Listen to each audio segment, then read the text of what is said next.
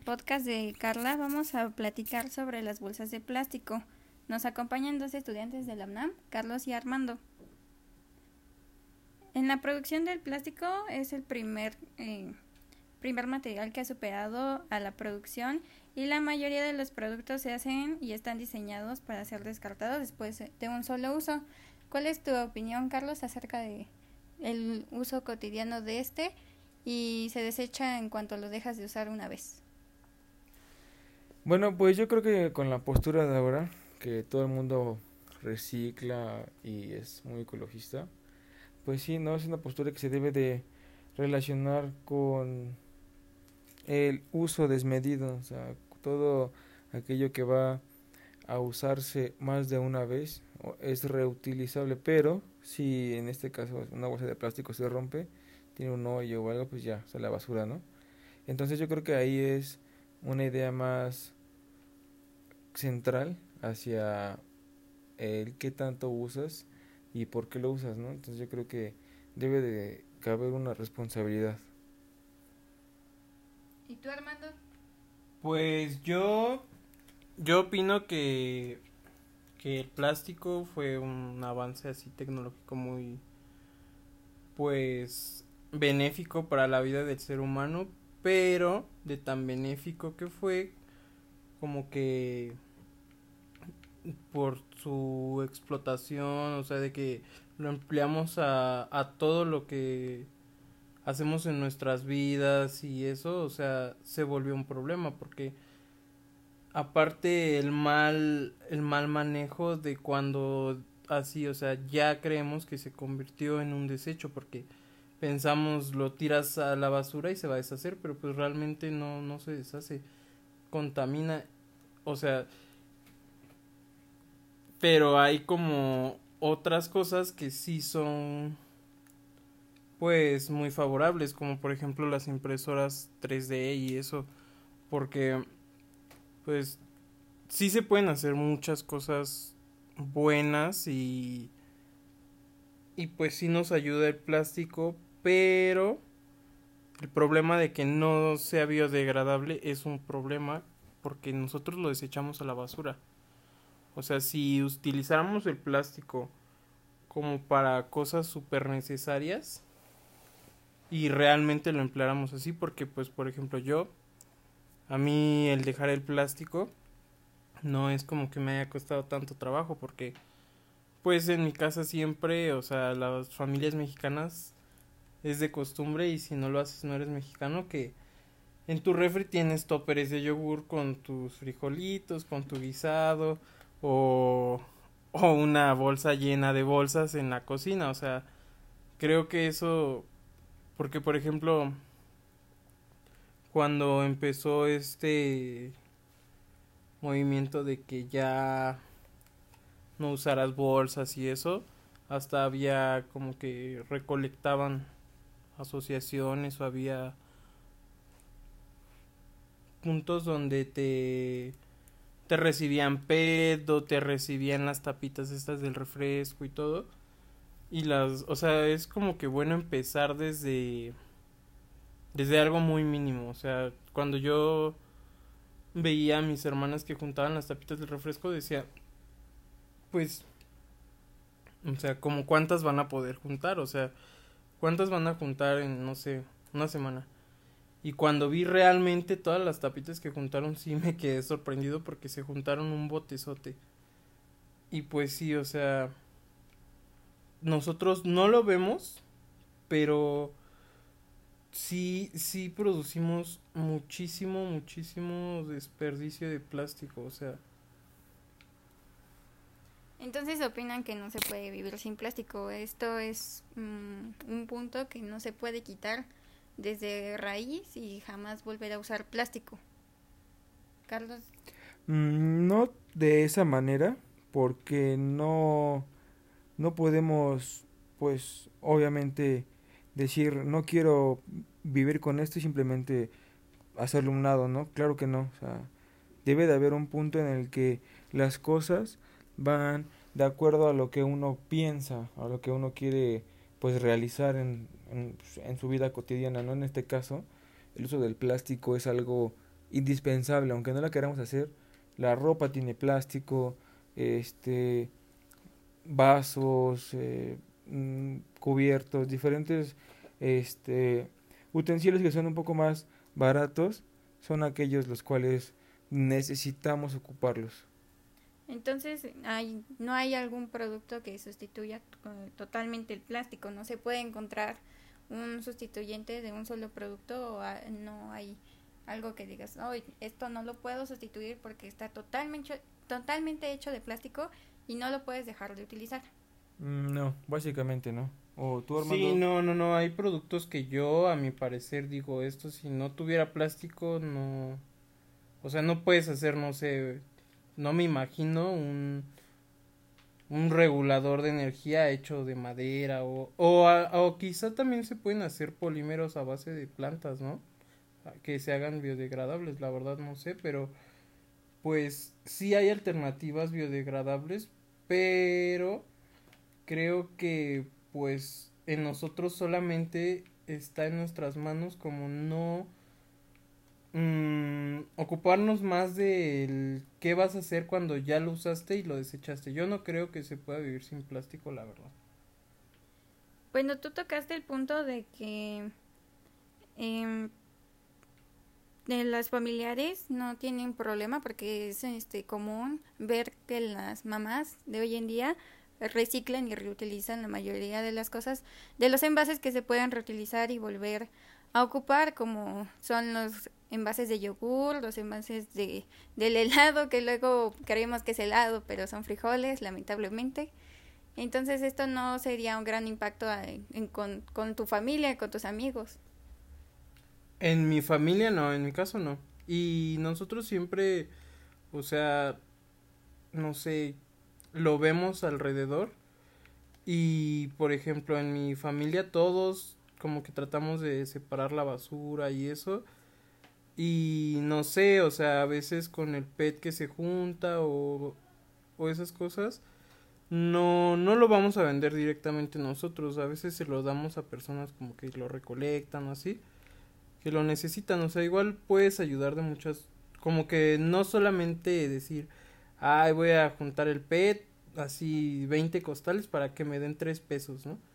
Puedes ayudarnos a otras personas y ese tipo, o sea, son acciones que vas tomando, o sea, nosotros no podemos eliminar el plástico, pero sí podemos como pues hacer que pues en lo que se deshace, ajá, en lo que se deshace, pues que se le emplee, ¿no? No que esté deshaciéndose en la tierra, o sea, que se siga utilizando hasta que de plano ya no sirva, o sea, para que se pueda reutilizar y sea un buen uso de un utensilio hecho de plástico. Ahora, eh, Carlos, hay muchos problemas medioambientales y sociales mucho más importantes que únicamente el plástico, pero ¿por qué concentrarse últimamente en el plástico y su utilidad? Este se cabe recalcar que este plástico está hecho a base de petróleo, básicamente. ¿Por qué? Bueno, tienes toda la razón porque pues los medios de comunicación siendo la herramienta por la cual todos se enteran de todo es muy importante ya que este tipo de cuestiones no solamente llevan a pensar en por qué se fijan en eso y por qué no en la seguridad social, ¿no? O por qué en diferentes cosas que a la larga pues no solamente marcan un estigma, ¿no? Que si hay que seguir como de, pues, si ocupas este bolsas de plástico, eh, eres contaminante y pues no no estás de acuerdo en, en ninguna norma, ¿no? Al final de cuentas, los problemas sociales siempre van a estar ahí y entonces al concluir de alguna forma el poder tener, no sé, esa idea, de querer ser mejor, a dónde, a dónde predestinar el plástico después de, no antes, ese es un punto en el que la sociedad debe de planear muchas circunstancias, lo cual no marca una situación muy importante, sino es un síntoma de acuerdo a varios problemas de la sociedad. Bueno, Armando, tú dijiste que había que tendríamos que usar como todos los envases de plástico o, darle un uso muy frecuente o usarla la mayor cantidad de veces. Entonces, esta pregunta sería como, ¿para qué evitar el plástico si se puede reciclar? Pues, ¿para qué evitarlo? Porque inevitablemente, o sea, no, no podemos estar como que encima de las personas que utilizan el plástico, creo yo. No le, no, o sea, por ejemplo, yo tengo una vecina que ella le paga a unos niños para que vayan y tiren su basura a la vuelta de la esquina. Y entonces dices, no mames, pues, ¿de qué sirve que esta señora no, no, o sea, se cuiden los vendedores de las tiendas en no dar bolsas de plástico y todas estas cosas o que se quiten los popotes y las personas siguen contaminando, o sea, se busca siempre una forma de contaminar, no sé, esas personas no sé qué tienen en la cabeza, realmente yo creo que pues si se quiere evitar el plástico realmente pues no sé, o sea, tendrían que como que sí tener mucho cuidado con su manejo porque pues las personas lo tiran en las calles, o sea, yo creo que por eso se busca sustituirlo, porque no tenemos esa cultura de tirar la basura en su lugar y en dado caso de que ya no sean las cosas de plástico, o sea, si lo tiras, pues se va a deshacer, va a ser biodegradable y no va a contaminar. Bueno, tú dijiste, Carlos, sobre los eh, temas de comunicación y todo eso, pero ¿qué hay en cuestión de los temas económicos? ¿Sería caro vivir eh, sin plástico o solamente comprando, por ejemplo, toppers, que es uso eh, alternativo, bolsas biodegradables o... En, en este aspecto las bolsas biodegradables algunas son y algunas no, pero ¿sería caro vivir sin el plástico? Claro, porque, bueno, como todo, el vivir con una super calidad de vida, lo cual es sumamente imposible para todos los ciudadanos en especial en México, como tal, partiendo de una alimentación sana. O sea, ¿cuánto te cuesta ir a un nutriólogo, no? Y no solo eso, o sea, que te recete o que te diga, ¿sabes qué? Tu, dieta. tu dieta, exacto, está basada en tales cosas. Tienes que comer tubérculos, cereales, tales. o sea, exacto. la educación es cara, entonces. No la educación, más los beneficios que da la educación porque al final de cuentas quien quiere puede ir al doctor, ¿no? O sea, no es necesidad estar enfermo para ir, o sea, puedes ir a hacerte un chequeo, diversión este, en diferentes cosas, pero lo que sí es muy, pues, debatible es el por qué es caro, ¿no? O sea, por qué si es algo que tiene que ver con la calidad de vida en cuanto a la salud, tiene que ser así. Entonces yo creo que vivir sin plástico es un es, es difícil, sí, sí lo es, pero no es imposible. Al final hay muchas oportunidades de poder vivir sin plástico ahorrando dinero y claro, ¿no? viviendo bien. Y también está la pues la segunda página en la que obviamente tienes una super calidad de vida, consumes cosas completamente orgánicas, sin nada que tenga pues plomo, plástico o algún otro otra aleación. Entonces se podría decir que los los que tienen dinero, los de una una clase social, exacto, este alta, son los únicos que no contaminan al mundo. Podremos decir que contamina de manera totalmente diferente. O sea, el, ser una persona muy activa de ese punto, sí te vuelve consumidor, pues, de todo, ¿no? Básicamente de todo. Lo cual siempre es muy detonante ante la idea de por qué hacer las cosas bien o por qué hacerlas mal. Entonces, no, se vuelven mismos contaminantes. Al final, no cambia, no cambia porque no se trata de quién contamina más y quién contamina menos, sino de por qué lo hace, o sea, por qué. Exacto, o sea, Al final de cuentas, el generador de basura lo va a seguir siendo. El cómo la organiza, el hacia dónde la dirige, hacia dónde la organiza y quiere pues tirarla, ahora sí que eso es lo que exacto, es lo que hace que valga la pena. Sin embargo, si se vuelve así, no sé, muy dependiente a consumir y, y desechar en automático, ahí sí es un problema todavía más grave de descartando pues o claro la, la razón de una de, de, de contaminar no ok ok. Y hasta qué punto Armando dirías ya voy a dejar de usar bolsas de plástico o sea tú dirías que es imposible dejar de usarlo claro pero hasta qué punto dirías hasta aquí dejaré de usar el plástico y empezaré a usar otras alternativas Mm, pues no sé, sería algo muy extremo, ¿no? O sea, sería como que un mundo apocalíptico dominado por el plástico así, donde te ahoga una bolsa de plástico en la cara. Pero pues, como dijo Carlos, de esto de que pues si era caro vivir sin plástico, realmente yo creo que no. O sea, yo ya lo había dicho un poquito antes, pero ahorita ya me ayudó como que a afinar la idea. Yo creo que es de valores, porque realmente no, no sería caro, o sea, realmente creo que por eso el plástico dominó el mundo, porque no es caro, o sea, es muy barato.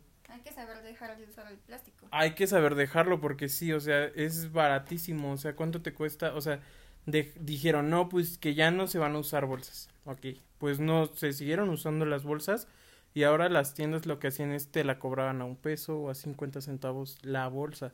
En los en los estos ¿cómo se llama?